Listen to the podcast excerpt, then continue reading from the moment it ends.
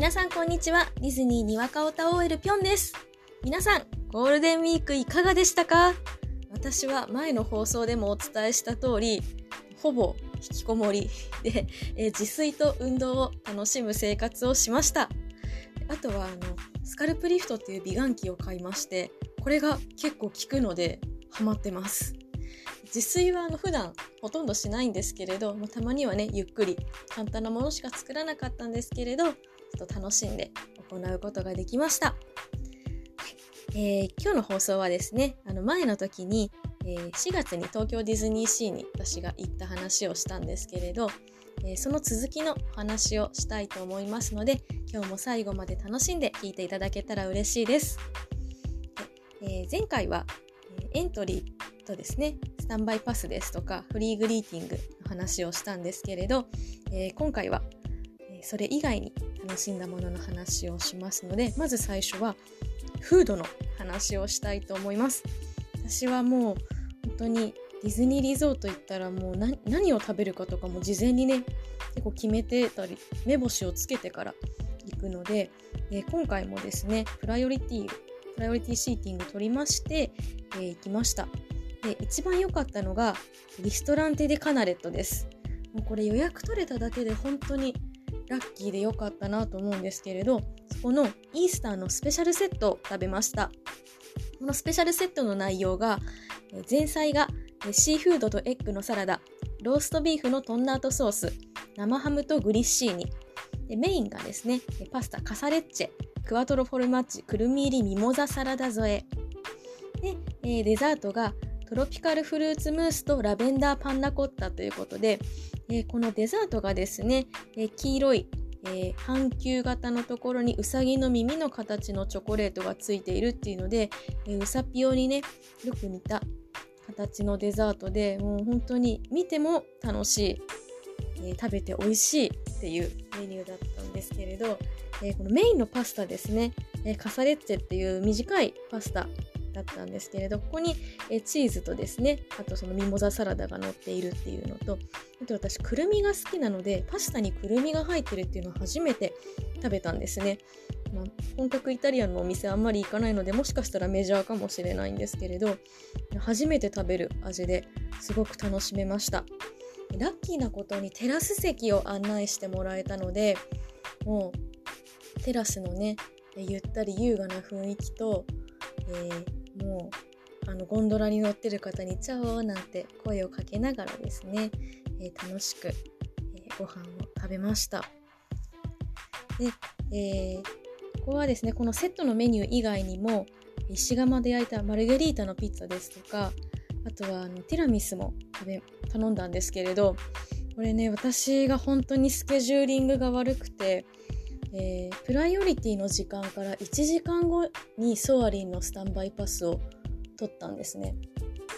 で、そのせいで、ちょっともうデザートがギリギリになってしまって、友達と2人で行ったんですけれど、もうどうしてもデザートが間に合わなかったので、私一人先にソアリンの方に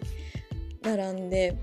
で、友達はまあ、あの食べれる分だけ食べて、後で合流しにおいでって言ったんですけれど、結局、あの、スペシャルメニューのそのウサピオの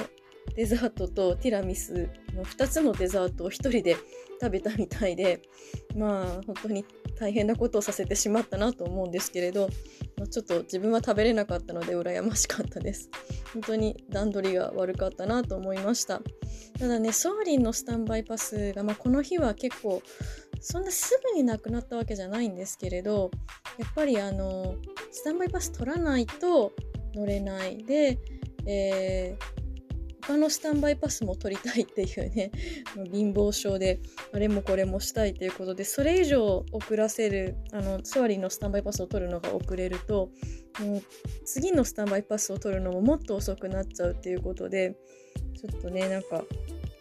1時間あればカナレットから出てこれるかなと思ったら、全然、もうなんか、慌ただしい、本当に、せっかく予約が取れていい席に行けたのに、ちょっともったいない過ごし方をしたなと思いました。はい、で、あとですね、イースターのメニューは他にも食べまして、えー私はですね、ホライズンベイレストランもプライオリティで予約ができたので、えここのスペシャルドリンク、オレンジクリームっていうですね、えオレンジジュースの上に、え生クリームが乗ってて、うさぎの耳のチョコレートが乗っているっていうのですね、えいただきました。こちらはね、なんかちょっと苦めなオレンジっていうのが私はすごい良かったです。とってもこちらもね、えー、満足でした。えー、本当になんか可愛いメニューがね、多かったのでね、そんなところもすごく良かったです。あとですね、私ディズニーリゾートに行ったらもう必ずタピオカを何か飲まないと気が済まないので、スパークリングタピオカティーストロベリーも飲みました。でディズニーリゾートのタピオカね、まあ、あの別にディズニーリゾートじゃなくてもタピオカのお店はいっぱいあるのでねあのもっと美味しいタピオカもあるんですけれどディズニーリゾートならではのタピオカっていうのがこういう今回のストロベリーのタピオカみたいなタピオカそのものにフルーツとかの甘みがついているものっていうのがあのいくつかそういうメニューがあるのでそこがディズニーリゾートのタピオカメニューの好きなところなんですね。えー、まあ、普通のあのディズニーリゾートじゃないところのタピオカのお店ですと、まあ、大体黒糖タピオカがメジャーなのかな、メジャーだと思うんですよ。そんな感じなのでストロベリータピオカとか結構珍しいと思うのでそういうのがねとっても良かったです。はいそんな感じでねフードは楽しめました。であとグッズなんですけれど、えー前のね結構前の放送で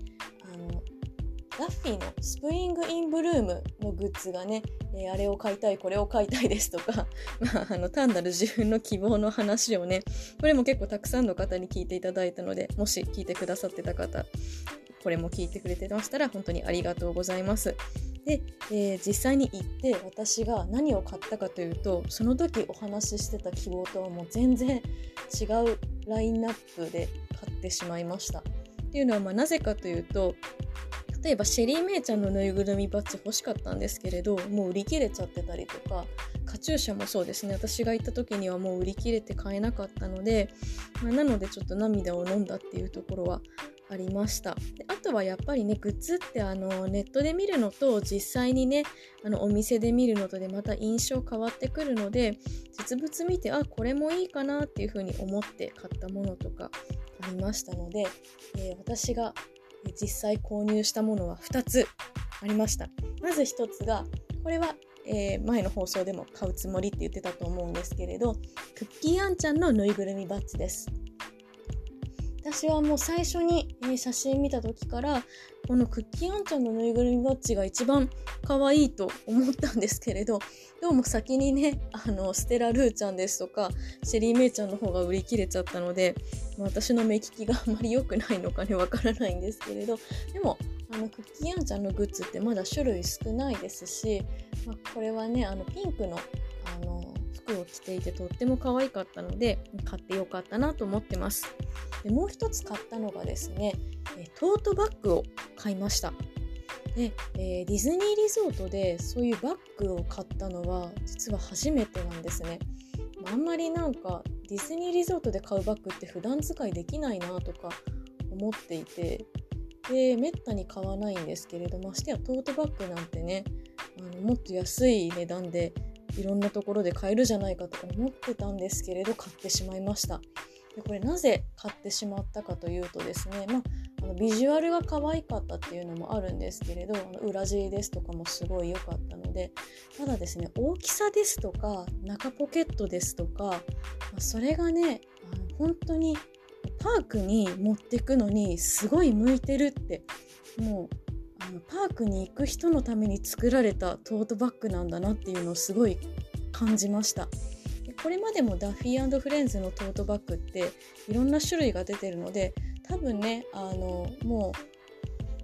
ディズニーリゾートがよくあディズニーリゾートが大好きな人ですとかよく行く人っていうのはもう何らかすでにパークでトートバッグですとか持ち運び用バッグ買われててそんなのもうあの今更とっても使いやすいバッグだとか思わないと思うんですね。同じ方が今までたくさん出てるのでもう持ってるよっていう感じだと思うんですけれど私はその今回出たバッグがもうあの内ポケットの大きさですとかもう本当になんかかゆいところに手が届きまくると思って今まで私パーク行く時はあのショルダーバッグ小さめのショルダーバッグっていうのかな、まあ、斜め掛けの小さいバッグに、えー、トートバッグを持って行ってたんですね。トートバッグが、まあ、A4 サイズがギリ入るぐらいかな。で、えーと、ファスナーとかがついてないバッグだったので、まあ、ちょっとあの斜め向けると中身が出ちゃいそうだったりとか、まあ、中身が見えちゃったりとかっていうのが気になってたんですけどこの、え、スプリングインブルームのバッグファスナーもついてますしあのもう大きいので、え、カチューシャとかねペットボトルとかあとそうですねあのクッションとか持ってってもそれでもまだ入るみたいな。今までバッグ2個で持ってたけどこれ1個でもう十分足りるじゃんっていう。かといって大きすぎて邪魔にもならないっていう本当にね素晴らしいバッグだったのでこれからもうディズニーリゾート行く時はこれを使おうと思います はい、今更かよっていう感じなんですけどにわかオタなんでね最近そのグッズのバッグの良さに気づいたということでご容赦ください。はい、まだまだねお話ししたいことあるんですけれど長くなってしまったので今日はここまでにさせていただきます。東京ディズニーシーに行った時のフードとグッズのお話でした。最後まで聞いてくださっていたらありが方がいらっしゃいましたらありがとうございました。じゃあねバイバイ。